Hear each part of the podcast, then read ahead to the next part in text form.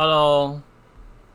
欢迎来到 Ivan 拉迪赛，耶，我是 Ivan 这样子。然后好像好一段时间没有录音了，其实上个礼拜本来要录的啦，但是因为上礼拜严重落枕，严重到就是我整个脖子、肩膀没办法转动，所以我就没有录了音这样子吼。不过上个礼拜想到的主题呢，就结合了一下这个月，应该更正，七月的时候我听了一个不错的演讲，好，线上的。这样子，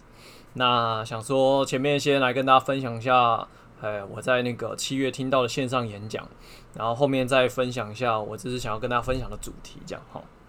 那其实这次的主题啊，就是两块嘛，一个就是关于环保这件事情，第二个部分呢，就是啊、因为大家这阵子在很夯这个奥运比赛嘛，那我相信，其实我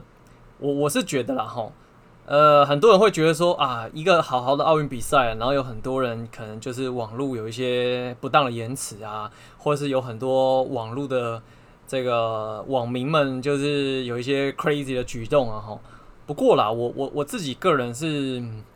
觉得说这个行为很很多样化，好，那有些人会觉得很不好啦，好，那无论如何，我认为呃，这个世界有很多个声音，然后每一个声音都有他的想法。那表达出来也很 OK，好，但是因为我个人是不太习惯去看这些东西啦，好，可能有一些评论带有点攻击的意味啊，或怎么样怎么样之类，哈，那当然撇除这个，我觉得就不太恰当了，哈，所以反正这个等一下跟这个没关了，哈，我只是顺带提到。好，那其实我在七月呃有听了一个线上的这个演讲，是关于我们这个我们 team 去举办的这个活动，然后。那因为我本人其实自小好，应该还算蛮爱整洁吧，清洁环境啦吼。那再来就是说，高中的时候就是其实啊，那时候学校有一个环保的行为举动，那时候奠定了我一个这个行为，一直到现在，就是我们会把那个什么利热利包、利乐包，那叫热利包、利乐包，好，然后像那个什么统一阳光豆浆，就是。反正就是那种铝箔包、热力包，哈。喝完之后呢，我们都会做一件事情，可以冲洗的就冲洗，啊，不能冲洗的，我们就会把它摊开来，然后再有一些手势吧，这样，然后折一折，折一折之后呢，变成一个大概可能约莫啦，我觉得大概是五乘五的这个面积大小的这个垃圾。然后呢，这件事情呢，哈，那时候学校在做这件事情的时候，真的不夸张，因为高中那个时候就是强制要求一定要做这件事情。如果你不做的话，你班上的这个整洁鼓掌吗？还是环保干部？好，反正或者是当你们班去资源回收厂的时候呢，必须要通过检查，然后才可以丢这个资源回收。如果没有的话，好，不好意思，你就只好在那个当下把它弄完，你才可以做资源回收，不然你就把它拎回去。这样，所以那时候三年的这个时光啊，就很已经很习惯了，就是。啊，甚至到出社会到现在，反正我喝完那种豆浆啊，或者是那个铝箔包啊，我都会把它折起来，让那个垃圾的体积面积最小化。好，其实这个行为好像是因为希望可以达到垃圾减量吧。好，或者是说一个空间可以就是置放更多的这个回收物。好，那为什么跟大家分享这个？是因为其实就是因为环保这件事情嘛，你知我知，大家都知，只是说。对于这件事情有没有到这么的高度意识，我觉得这又是另外一回事。好，那我在七月听的这个线上演讲呢，他是 Rethink 创办人黄之阳。那他比较，大家可能比较知道，就是说他做了很多这个发起了这个净滩活动。好，那我想近几年大家可能或多或少也参加过净滩，那我自己其实也去参加过。那大家都会想说，哎、我捡了很多垃圾回去嘛，那就是很好啊，然后可以为地球尽一份心力。只是如果再往更进阶的思考来想的话，就是我们就会去想说，这个垃圾从哪里来？又或者是他会去统计说，这个垃圾里面什么东西的比例最高？那为什么这个东西的比例最高？那明明有些东西是可以回收的，可是它却出现在大海，出现在我们的沙滩上。好，反正他就去做这些事情之后呢。因为我本身啦，我我自己就是不算是环保魔人，可是我还是会在这个生活当中行为举止可以的情况下，我尽量做环保。比如说，大家如果有去买芭乐来吃，或者去菜市场买一些水果嘛，有些水果不是用保丽龙装吗？我都会把它特别特特地拉出来做回收。好，那其实可能大家也或多或少看过一些 Discovery 啊，然后说，或者是有些网络短影片，怎么从海龟的鼻子拉出一根吸管啊？哦，或者是那个鱼，这个肚子剖开之后，你就会发现哇，里面竟然有塑胶袋，因为塑胶袋没办法被它就是分解掉嘛，所以就发现它肚子竟然有塑胶袋。哈，那很多事情啊，就是我觉得做环保这件事情来说好了，它不是只是个意愿啦，还需要你去做一个全盘了解。好，那在这整个过程中啊。呃，我其实听完这个演讲之后，我有个很很深的体会，就是有时候我们不是很重视一些东西，或是没这么重视的的这个心态的出发点，其实只是不够了解，真的不够了解。像我自己，呃，前阵子我们就是我在这个拉迪赛的频道，我们去访谈这个戒毒相关的工作单位。然后你真的去认真的聊，然后去了解到这个戒毒者他的生活跟他的行为举止跟一切一切的发生的时候，你会更觉得说，嗯，其实其实有时候我们看新闻，看一些政客在谩骂，或者是很多网络上大家互相攻击的时候啊，呃，如果可以把这些重心转移到。其实我们身边周遭有很多事情值得我们好好的静下心来付出一点力量的时候啊，我觉得这个世界、这个社会可能会平静一点啦，会和乐一点，会更有积极正面一点。这样好，OK，讲远了。好，反正听完这个演讲，你就知道这个前因后果啊，跟全部的全貌之后，你就会想说，其实我们可以做的环保是远远不够啦。好，可是那不然能怎么办呢？因为我们生活当中可能很多时候也没办法控制嘛，吼，所以我觉得这个 Rethink 创办人黄之阳他在最后讲了，他就说，其实做环保这件事情啊，呃，也不是非黑即白零或一啦，因为大家其实出了这个社会，我们都知道嘛，这个世界上很多灰色地带。那所以说，对于环保这件事情呢，他也给我们这个线上的听众就讲说，其实你也不要说啊，我听完之后，或是我呃，大家听完这个黄之阳他的。演讲之后，你就说啊，我一定要怎样怎样怎样怎样，其实也不一定。但是希望大家在每一个举动的情况下，能够怎么样，多想想，哎，这个行为我可不可以多一点环保？可不可以多做一点什么，或者是多想点什么？好，他最后总结三个个方向，可以给大家去做这个努力。那我想说，也在这个地方上跟大家分享哈。第一个就是他说，就是慎选。谨慎的消费了，好，其实我们生活当中当然有很多因为欲望过度的膨胀去做的消费行为，又或者是一时的兴起情绪而有了消费，所以有时候就当然嘛，你自己就是可以怎么样？呃，我觉得这也不太容易啦。但是如果在每一个行为要做之前，你可以停下来先想一下的话，我想那应该是很有帮助的。好，然后第二块是什么？第二个部分就是，啊、延长你的生那个用品的生活那个使用周期。好，也就是说，比如说像塑胶袋好了，他就会说啊，呃，因为塑胶袋这东西是可以就是拿去再做环保袋嘛，那你就用一次、用两次，用到它真的很破烂了，然后可能随时会分崩离析的时候，再去把它做个处理跟回收。好，也就是说一个东西啦，除非它真的。就是没办法，就是运作了，那我们就只好把它就是做一个割舍，不然大部分情况下，如果可以的话，那我们就不要只是用了一次就丢弃，可以用两次啊，用三次啊。其实像我自己啊，我已经用环保杯这个习惯，可能应该有五六年、六七年了吧。然后，所以我我我我就是。认识我的朋友都知道，我出门啊，或者是我出去啊，我一定会带一个很大的水壶，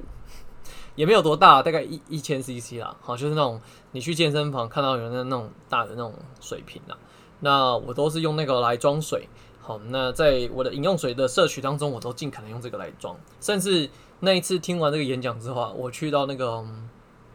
啊、全联，然后想说，哎、我买想要买一杯冰咖啡，然后我就用这个环保杯来装。好，也就是说。在每一个当下、每一个情况下，就是可以多做一点、多想点了哈。诶，讲回来，延长使用周期，所以我一个环保杯平均呐，除非我不小心在我的交通过程当中遗失了它，好，不然大部分情况下，它大概都可以陪我，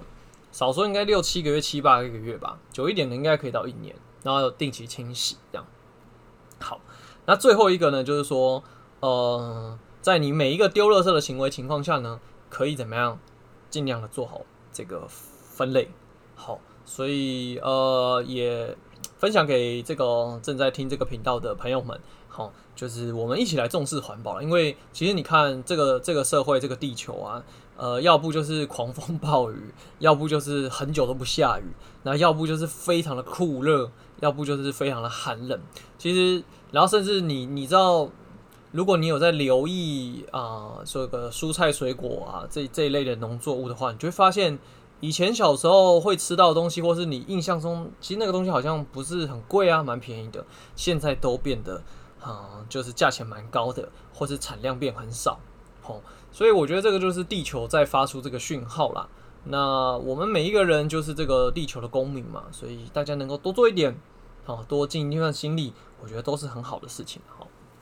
，OK，讲完这个前言之后，我们终于要来进到正题了哈。那这个。今天就想来跟大家分享，就是我自己因为，呃啊，因为那个严重落枕嘛，所以我就一直在家，然后就多看了一点这个奥运的比赛，然后我就恍如这个牛顿被苹果砸到一样，就发现了地心引力。好，其实也没这么伟大了，好，只是在于就是说，为什么今天想跟大家分享这个，是因为，呃，我先讲讲这个运动员。就是我们看到他夺金啊，或是输了比赛，可能为为他惋惜扼腕，或者是为他庆祝开心哈。其实有没有大家有没有想过说，哎，你看哦，其实运动员的生涯真的不长。如果如果你常看这个运动赛事，或者是有稍微留意的话，他们大部分的黄金就是十年而已，也就是大家大概可能十八岁到三十二岁吧，就十多年，十年出一些。所以他们要想办法在这个十年的时间里面，可能赚到他们。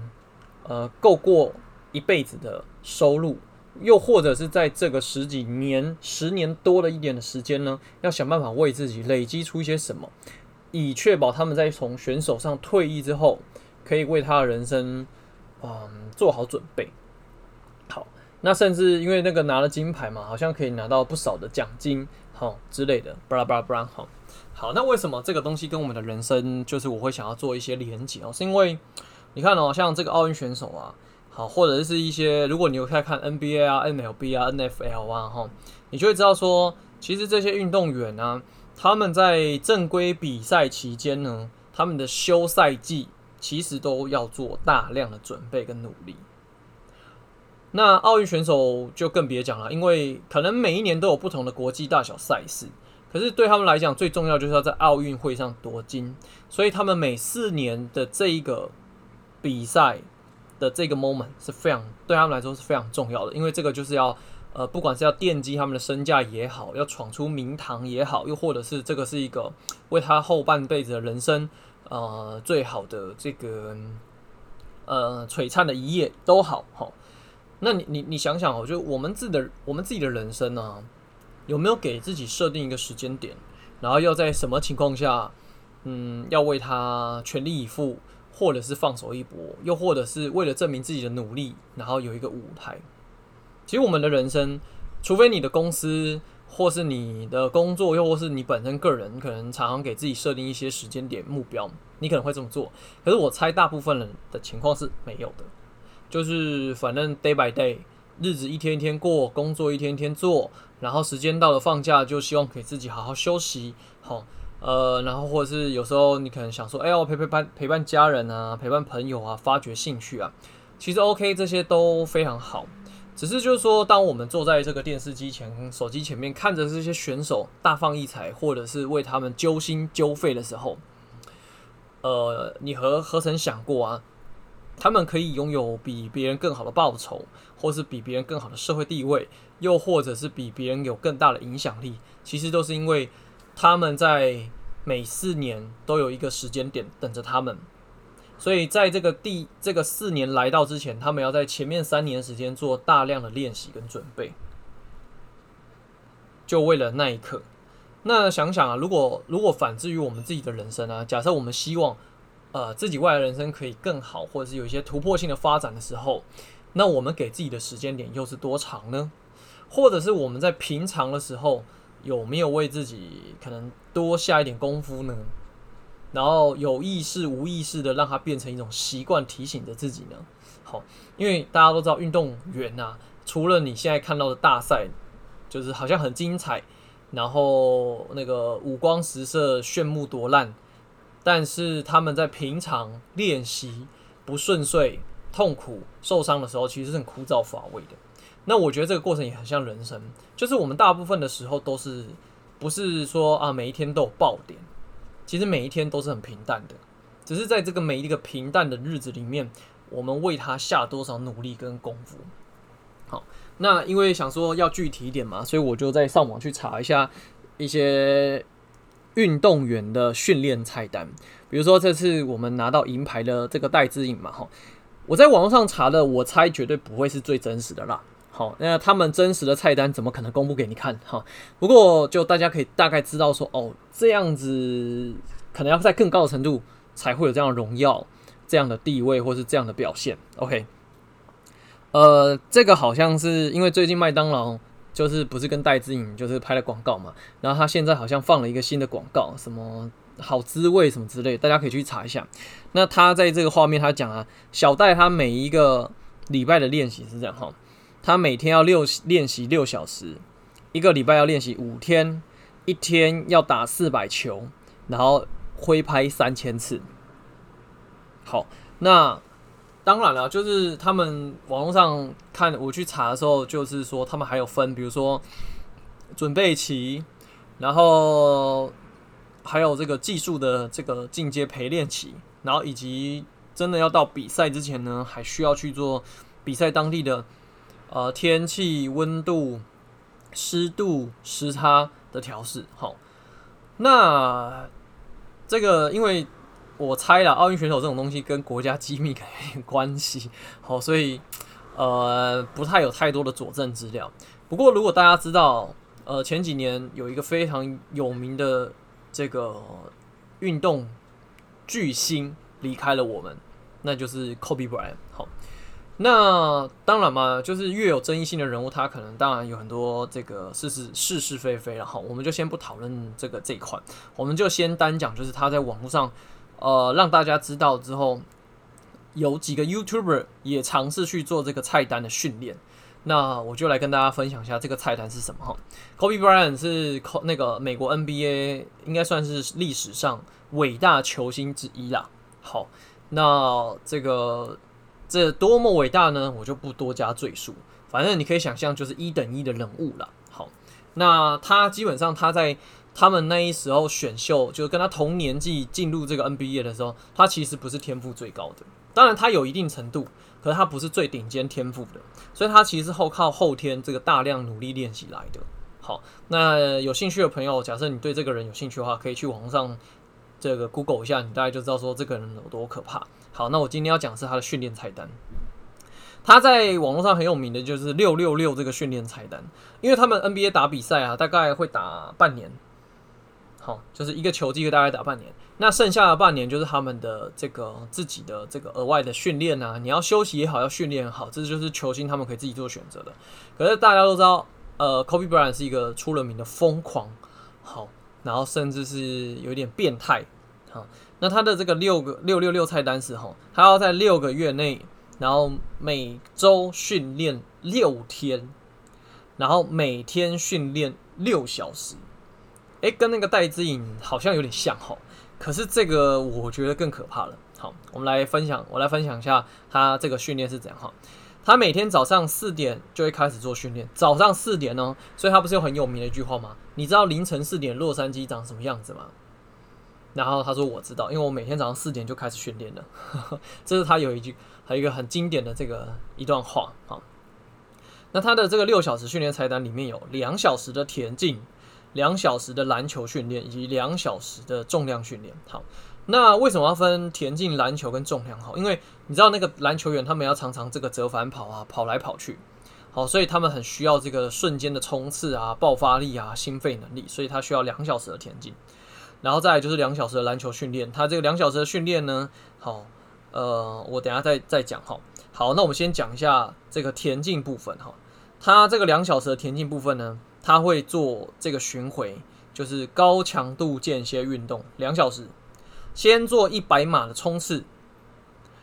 然后再做一百码到四百码的快走或慢跑，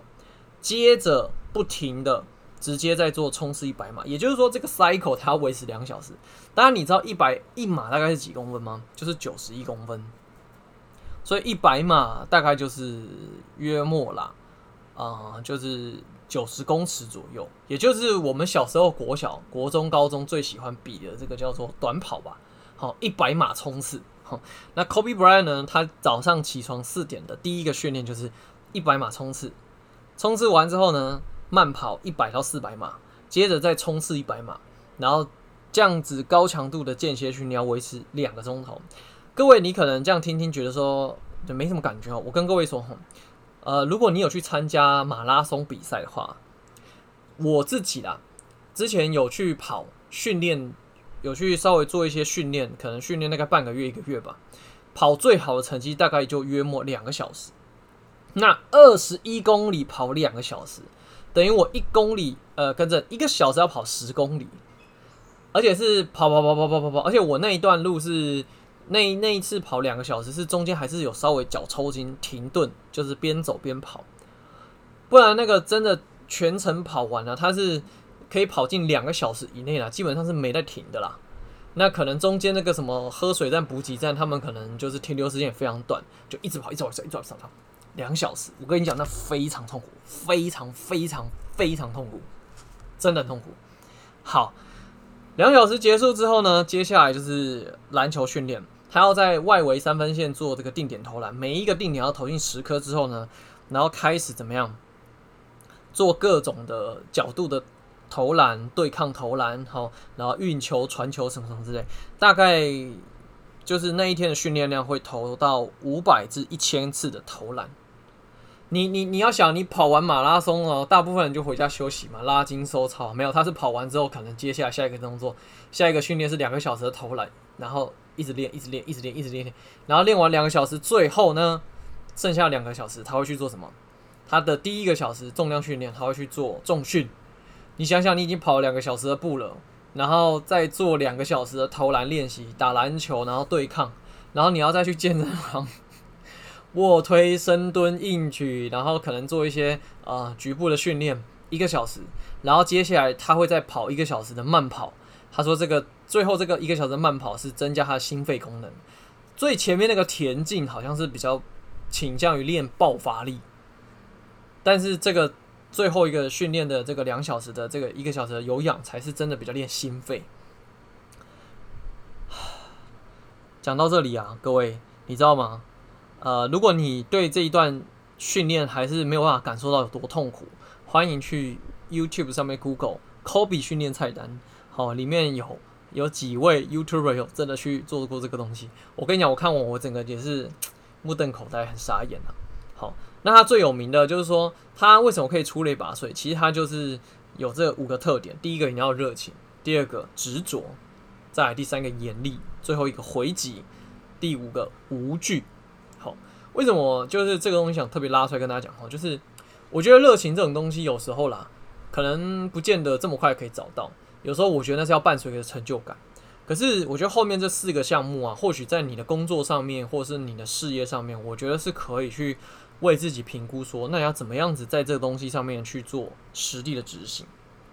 执着，好，就是你对于你做的项目，对做的事情够不够执着？第二个够不够严厉？就是有没有用更高的标准去看待你在做的事情？再来是回击，有时候我们人生难免会遇到一些挑战、质疑。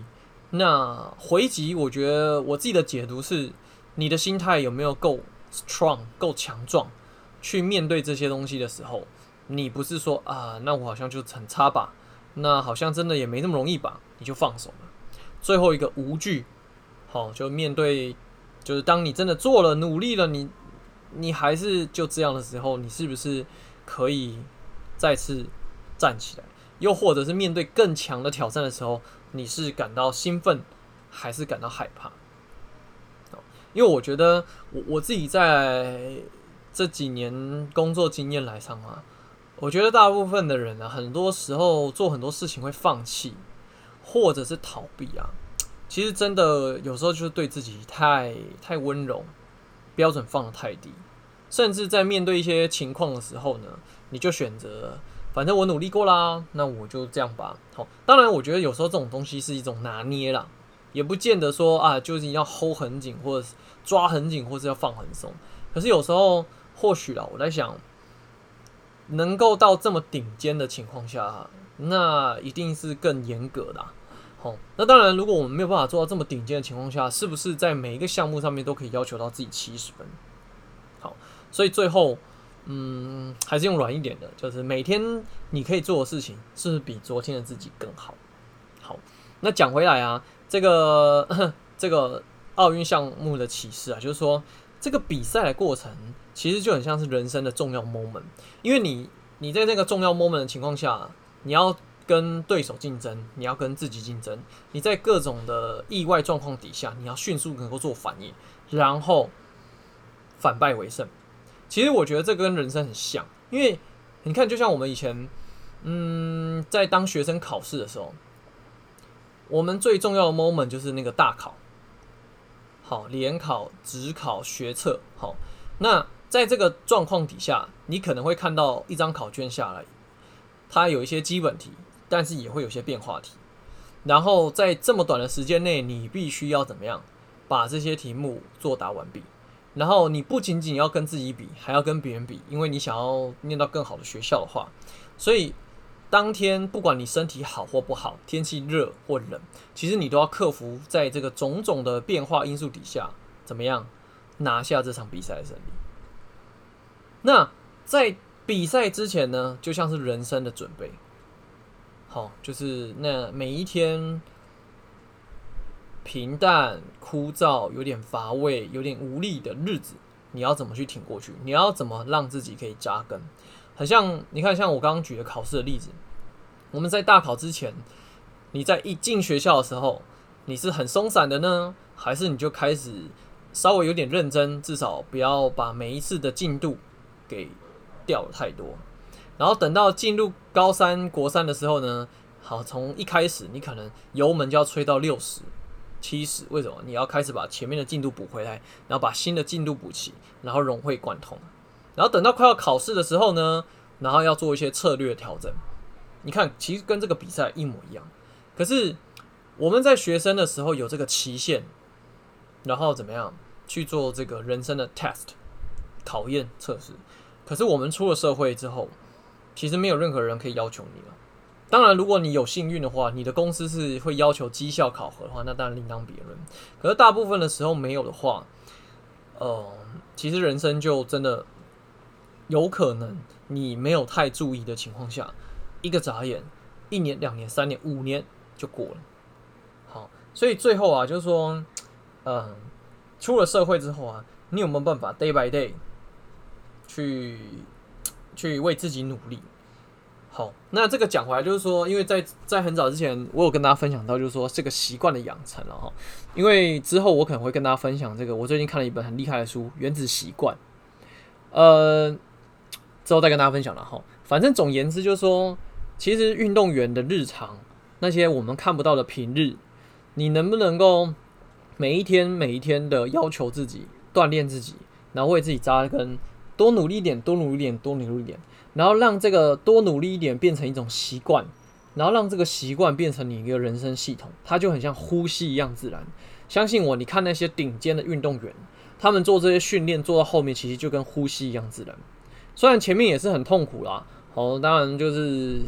这个一一定不是我们一般可可以想象的。可是我相信，只要一个东西它做成一个习惯，变成你的生活系统的时候。很多东西就会非常的好处理，好不好？所以今天呢，就跟大家分享到这边了哈。那如果你有什么想法，也欢迎就是这个来信留言，好不好？那也欢迎你就是跟我讨论，好不好？那今天 Ivan 的拉力赛呢，就跟大家讲到这里啦，感谢大家喽。